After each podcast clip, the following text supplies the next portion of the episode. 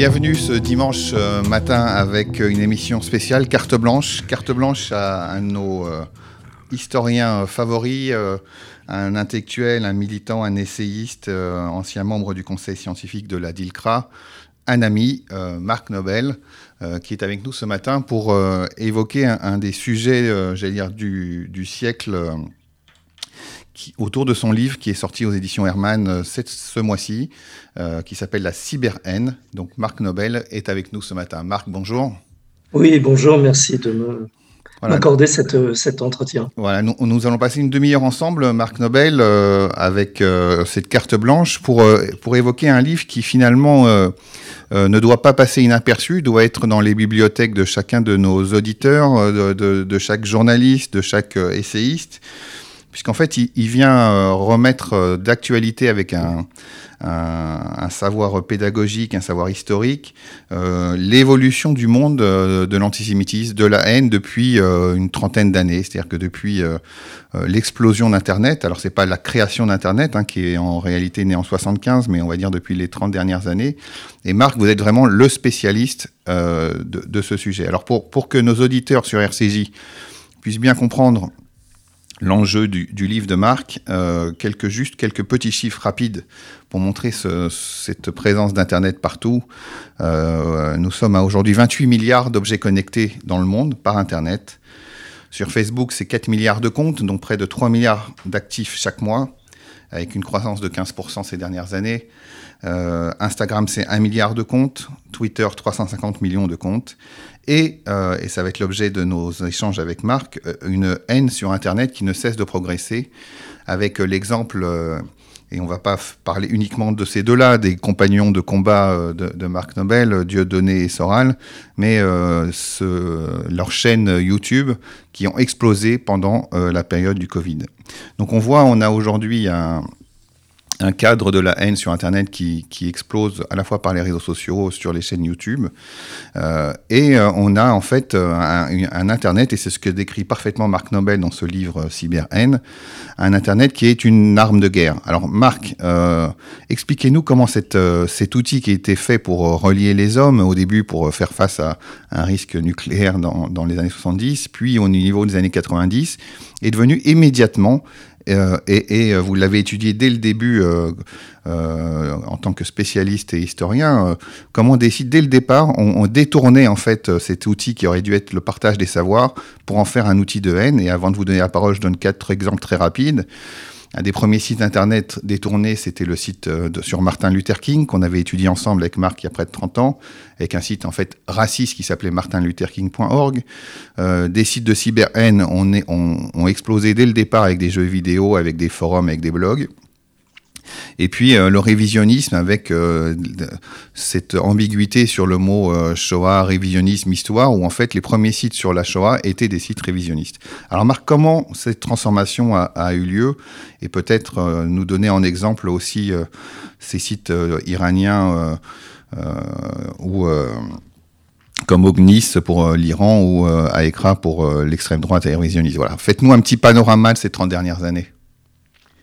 Et lorsque l'Internet est arrivé et est devenu grand public, on va dire globalement dans les années 95-96, euh, ça a arrangé à peu près tout le monde. Il s'agissait de mettre à la disposition du plus grand nombre une interconnexion sous la forme de réseaux qui permettent aux uns et aux autres de communiquer, de se divertir, d'apprendre, d'échanger, de chatter, etc.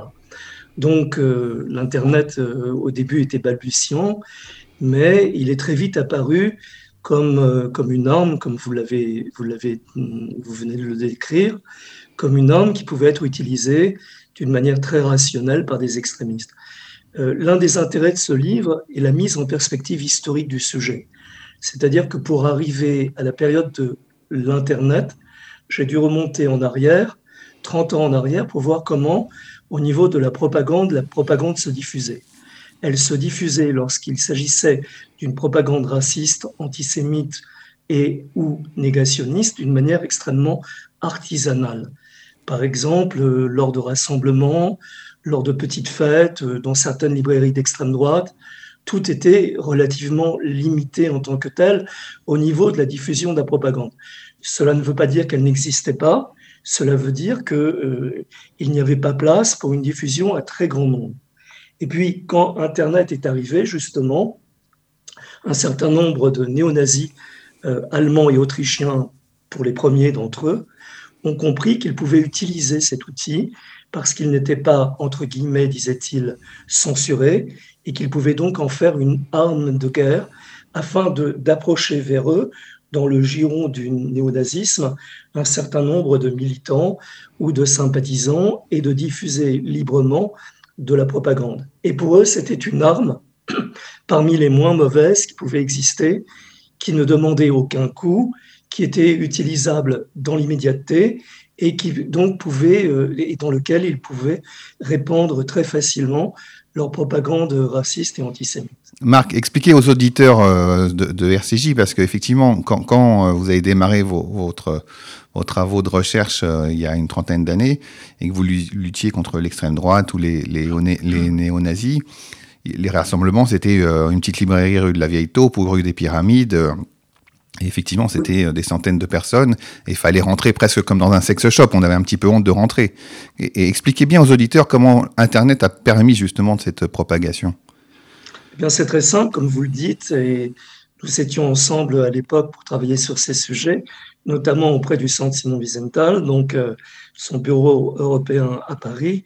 Donc, euh, nous essayons, nous avions essayé de recenser cette propagande, de comprendre un peu comment les choses se passaient. Donc, euh, si vous voulez, dans les années 90, pour commander ou trouver ou acheter un ouvrage, entre guillemets, ou plutôt un brûlot négationniste, il fallait se rendre dans une librairie négationniste, ouvrir les portes de cette librairie, faire confiance au vendeur, que le vendeur ait confiance en l'acheteur, il vous ouvrait ses tiroirs et vous remettez entre les mains, par exemple, les, les annales d'histoire révisionniste ou tel ou tel ouvrage euh, de Robert Forisson. Ça se passait comme ça en fait. Et, mais avec Internet, les gens, ces militants se sont rendus compte que euh, toutes les barrières, toutes les frontières tombaient et que n'importe qui, euh, de n'importe quel point du globe, pouvait avoir accès à une documentation, à une propagande et à des sites. Et par le système de toile d'araignée, en se connectant sur un site, en obtenant un lien ou bien en lisant un nom de site, pouvait, euh, via un moteur de recherche, tomber sur un autre site et euh, l'ouvrir et puis avoir accès à toute la propagande qui s'y trouvait et petit à petit entrer dans ce giron-là. C'est comme ça que les choses se sont passées en fait. Je dirais presque d'une manière rationnelle en vérité. Ils ont été très rationnels. Et euh, bien plus tard, dans les années 2002, 2003, 2004, les islamistes se sont engouffrés pour rationaliser, rationaliser à leur tour et même professionnaliser en ce qui concerne Daesh la propagande antisémite euh, ou la propagande euh, raciste ou euh, la croisade qu'ils menaient contre le monde libre, les démocraties, les chrétiens, les juifs et, le, reste du monde. Alors vous dites l'islamisme après, pour autant, dans votre livre, vous le mettez dès le début hein, de cette histoire de cette cyber-haine vous montrez bien que dès le départ, en fait, il y a un lien très fort entre euh, certains pays, on dirait islamistes, et puis euh, l'extrême droite. Et vous citez notamment un exemple qu'on connaissait bien de ce fameux terroriste White Gorgi qui travaille avec le banquier suisse Genoux autour d'une librairie d'extrême droite. Donc on voit qu'il y avait déjà au, début des années 90 des liens, quand on va le retrouver après sur les plateformes YouTube de nos de nos deux personnes dont on donnait le nom tout à l'heure, extrémistes. Écoutez, c'est très simple. Vous savez, d'ailleurs, les Iraniens ne se cachent pas. Ils, des choses avaient été révélées par Le Monde en son temps, le quotidien Le Monde en son temps, euh, qu'un catalogue de la librairie d'extrême droite Ogmios était aidé, euh, qu'un diplomate iranien était en relation avec ces gens-là. Plus tard, euh, vous aurez remarqué comme moi que Robert Forisson ou Dieudonné euh, furent des invités d'honneur de festivals euh, et autres cérémonies en Iran, et que le tapis rouge fut, déballé sous les pieds de ces gens, et que euh, Robert Forisson lui-même était l'invité de d'émissions iraniennes où il pouvait déverser tout son fiel à l'égard de, à l'égard des Juifs. Donc que l'Iran finalement ait contribué à tout cela n'est pas étonnant quand on voit un peu ce qui s'y passe.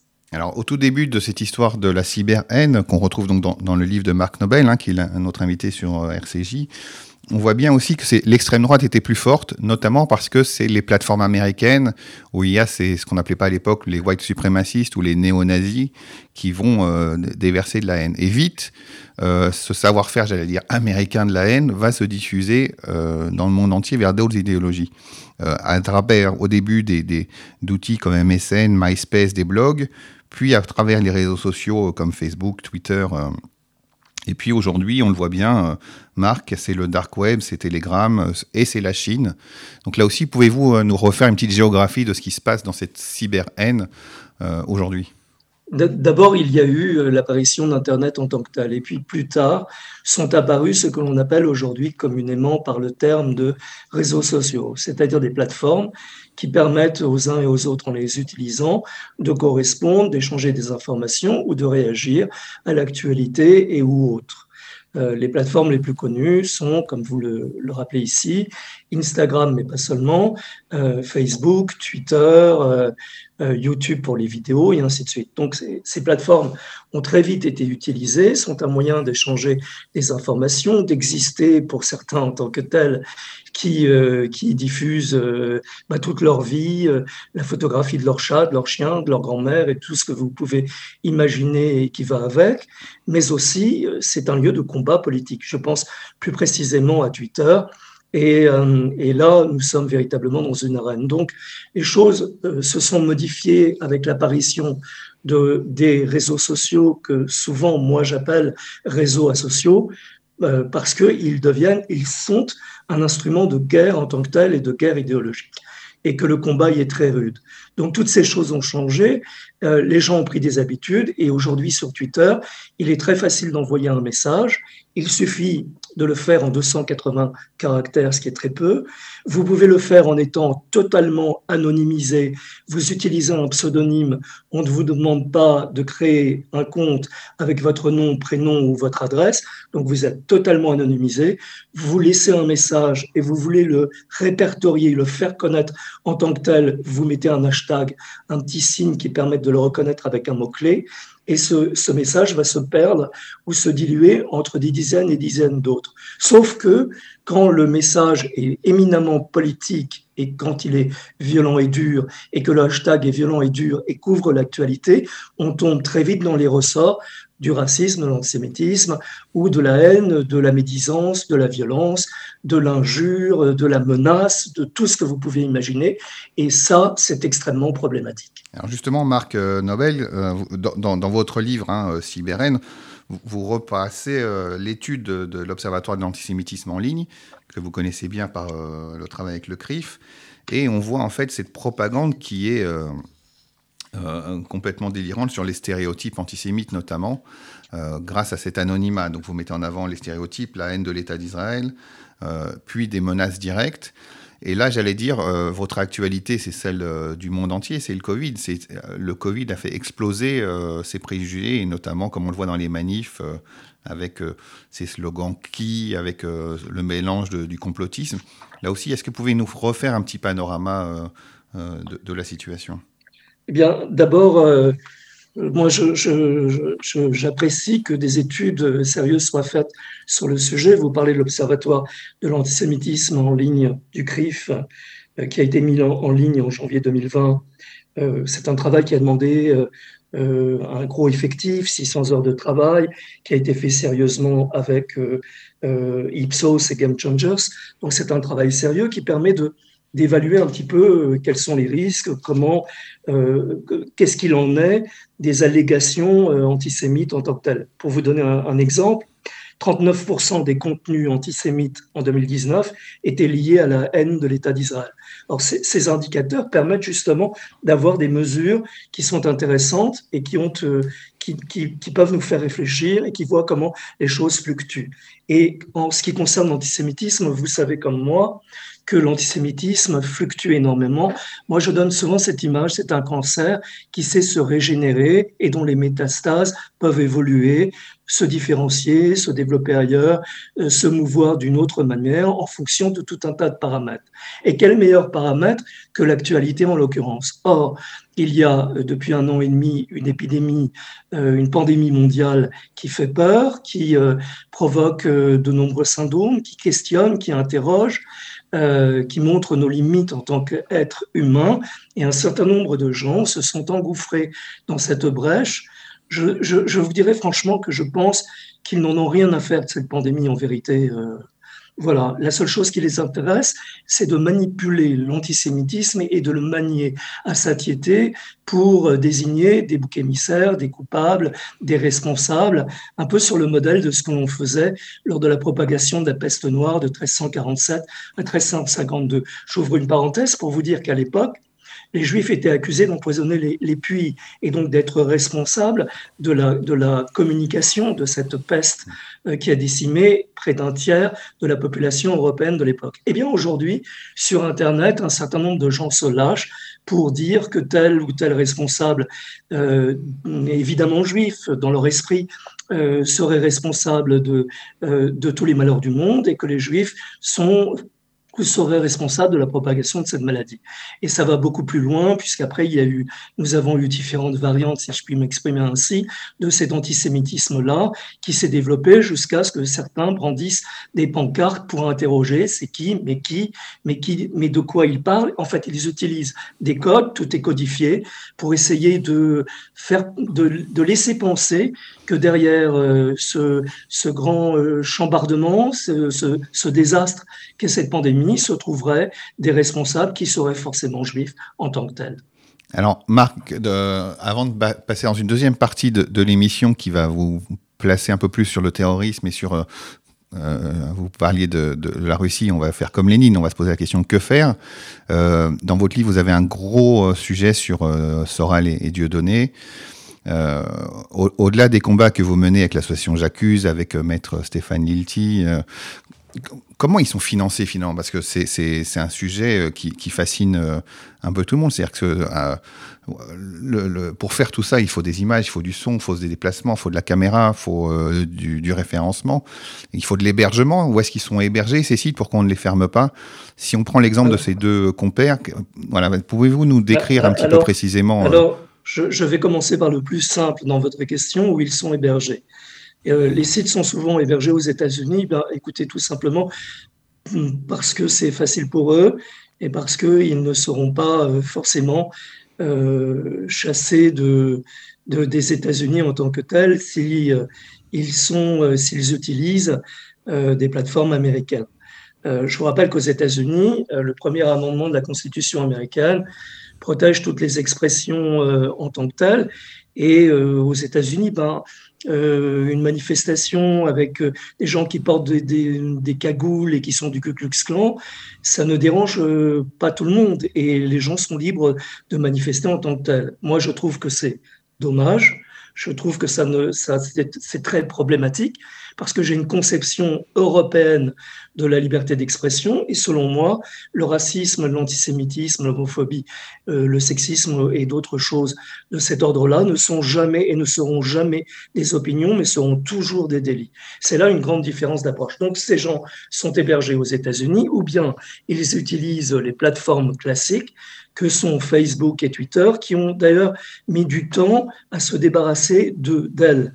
Euh, YouTube, eh bien Dieudonné avait une chaîne très conséquente sur YouTube qui était regardée par des, des dizaines de milliers d'individus. Il suffisait que Dieudonné enregistre une vidéo, alors avec un décor très simple. Hein.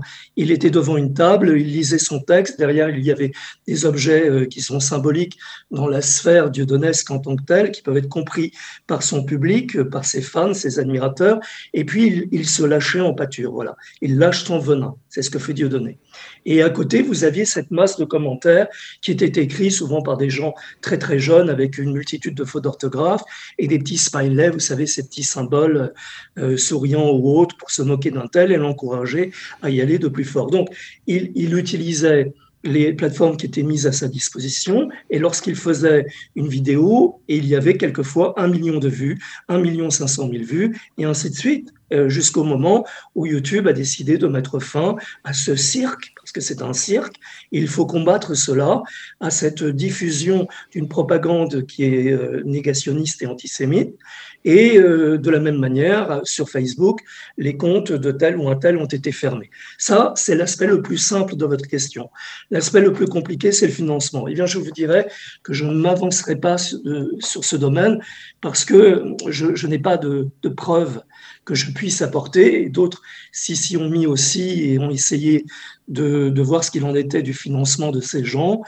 Euh, moi, je peux juste constater que par exemple, bah, Dieudonné euh, a fréquenté euh, beaucoup de dictateurs, en tout cas est allé dans un certain nombre de pays qui ne sont pas des modèles de démocratie, comme la Libye, euh, la Corée du Nord, par exemple, avec son comparse et ami Alain Soral, ils ont été en Iran.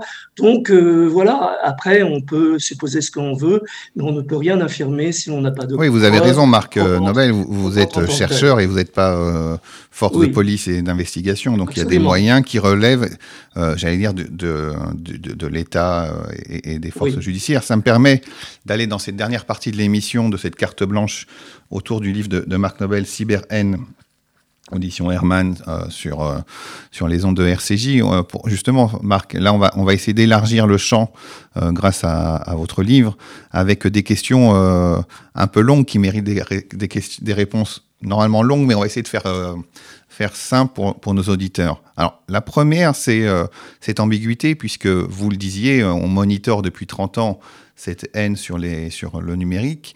Et quelque part, à la fois en tant que chercheur, mais aussi euh, pour prévenir des actes terroristes ou antisémites ou racistes, on est toujours dans cette ambivalence entre la liberté d'expression, la modération et puis l'observation, parce que finalement, en observant, on peut aussi prévenir des attentats. Alors, comment vous, avec votre culture euh, historique et, académique, on peut répondre à cette ambivalence de vouloir d'un côté observer pour prévenir des actes de, violence et en même temps vouloir euh, réfréner euh, et fermer ces sites?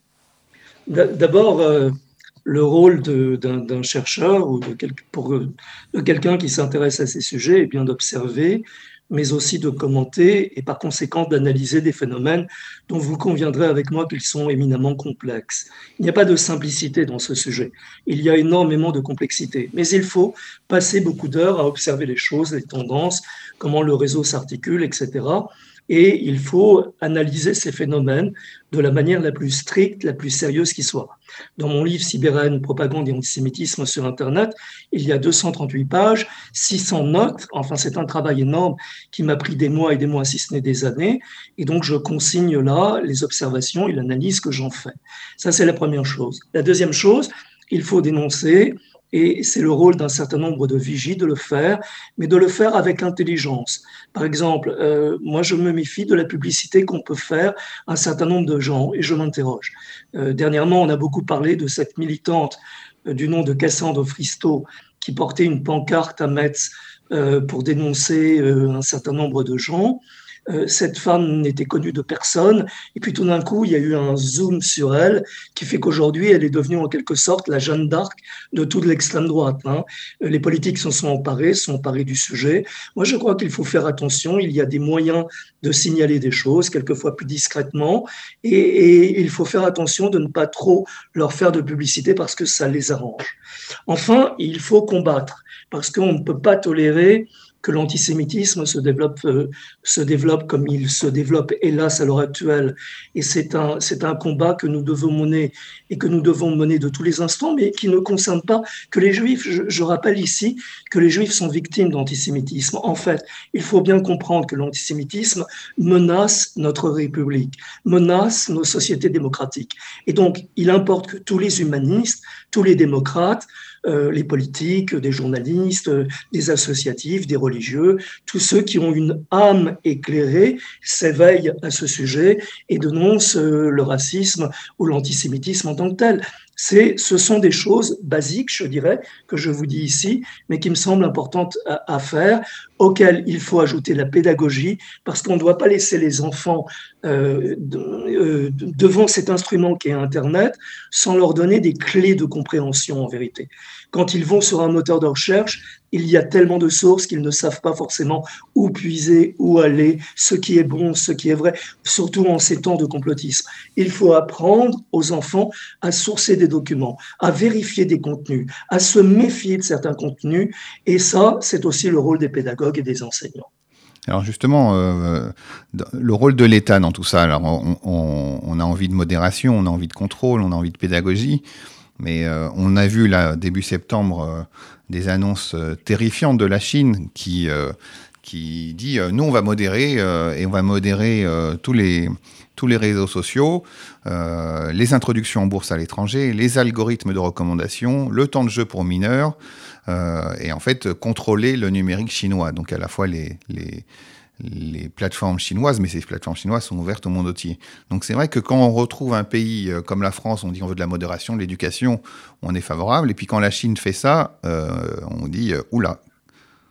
La, la, grande différence entre la France et la Chine, c'est que la Chine est un pays totalitaire, que voulez-vous que je vous dise C'est un pays autoritaire avec un gouvernement autoritaire un secrétaire euh, général ou un chef de l'État qui est autoritaire et un flicage complet de la population. D'ailleurs, Internet euh, est un outil puissant entre les mains du pouvoir actuel du pouvoir communiste en Chine pour, pour surveiller euh, la population.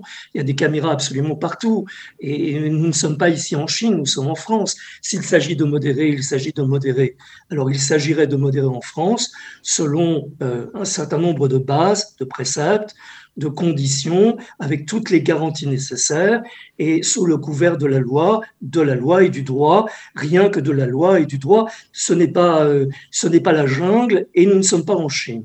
Donc euh, voilà ce qu'il justement, Marc, Marc, on a un exemple très connu euh, qui, qui, est lié à l'actualité du terrorisme entre Apple et le FBI, hein, euh, on, se rappelle à, nos auditeurs sur RCJ, à, un attentat terroriste à San Bernardino en Californie qui avait tué 14 personnes, et le FBI demandait de pouvoir euh, exploiter le système de sécurité d'Apple auprès d'Apple pour pouvoir ouvrir les données, pour voir, euh, disons, son, tout son historique de navigation, ses liens, etc.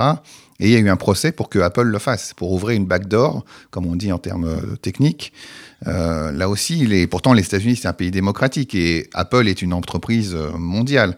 Et là, on voit qu'on a quand même des conflits euh, de tous les côtés. C'est pas seulement la Chine et, le, le, secrétaire général. Bien sûr, j'ai tout à fait conscience de ce que vous me dites et vous avez raison de le rappeler. Mais là aussi, nous ne sommes pas aux États-Unis. Nous sommes en France et d'ailleurs, je rappelle ici qu'une loi dite séparatisme a été publiée et qui va disposer de, qui va euh, améliorer un certain nombre de dispositifs euh, concernant la haine en ligne, la modération des contenus euh, et les délits de presse. Permettez-moi de donner trois exemples en ce qui concerne cette loi séparatisme pour que vos auditeurs comprennent un petit peu. Alors rapidement, parce qu'il nous reste deux minutes et j'ai une dernière question pour vous qui, méritera une minute de réponse. Je, je vais le faire le plus rapidement possible. Euh, la création d'un régime de responsabilité des grandes plateformes numériques en accroissant la transparence sur les modalités de modération et les traitements de contenu. Nous voulons savoir comment les choses se passent, qui modère, où on modère, sous quelle forme, et améliorer la modération. C'est le but, et cette loi permet d'améliorer, ou permettra, je l'espère, d'améliorer les dispositifs, mais de le faire en fonction de la loi, du droit et de nos libertés publiques. D'accord. Alors, Marc, la, dernière question euh, pour notre historien euh, Marc Novel, donc je rappelle qui est euh, l'auteur de ce livre remarquable Cyber-haine, propagande et antisémitisme sur Internet. C'est une question liée à l'actualité. On, va ouvrir les procès de, ce qu'on a appelé du Bataclan, mais c'est pas du Bataclan, c'est les procès de novembre 2015. Et on a clôturé il y a quelques mois les procès de l'hypercachère et de, Charlie Hebdo. La question, c'est est-ce que finalement le monde cyber va prendre le dessus de ces formes d'attentats qui euh, finalement ont une portée moindre que les cyberattaques que peuvent faire euh, des, dictatures, comme vous l'expliquiez tout à l'heure, ou des, des, mafias euh, dans le monde entier. Donc est-ce que le, terrorisme va se transformer uniquement en cybercriminalité et puis quelques actes symboliques de violence? Comment vous voyez les choses dans, dans les 20 prochaines années? Le dernier chapitre de mon livre porte sur la propagande antisémite et les sites islamistes. C'est probablement ce qui m'a le plus terrifié de tout ce que j'ai vu. Et Dieu sait que j'ai vu des horreurs tout au long de ces années parce qu'ils ont professionnalisé la, propagande. Je vous donnerai très rapidement un exemple. Il nous reste 20 secondes, Marc dans les vidéos qui ont été faites par eux, il y a vraiment une professionnalisation, une hollywoodisation de la propagande qui est absolument incroyable. Et ils savent attirer vers eux, dans le giron de, de, leur, de leur combat, entre guillemets, des gens qui sont isolés devant leur, leur ordinateur. Et ça, c'est un énorme problème. Bon, Marc, je, vous coupe parce que l'émission se termine. Je, vous remercie. Euh, on pourrait faire deux heures avec vous. Donc, vous pourrez retrouver tout ça, tous ces sujets euh, sur le, dans le livre de Marc Nobel, Cyber et bien évidemment suivre tous les travaux euh, et les interventions de notre euh, historien favori, Marc Nobel. Merci pour cette carte blanche Merci sur la Cyber. Merci à vous. Merci Marc Nobel.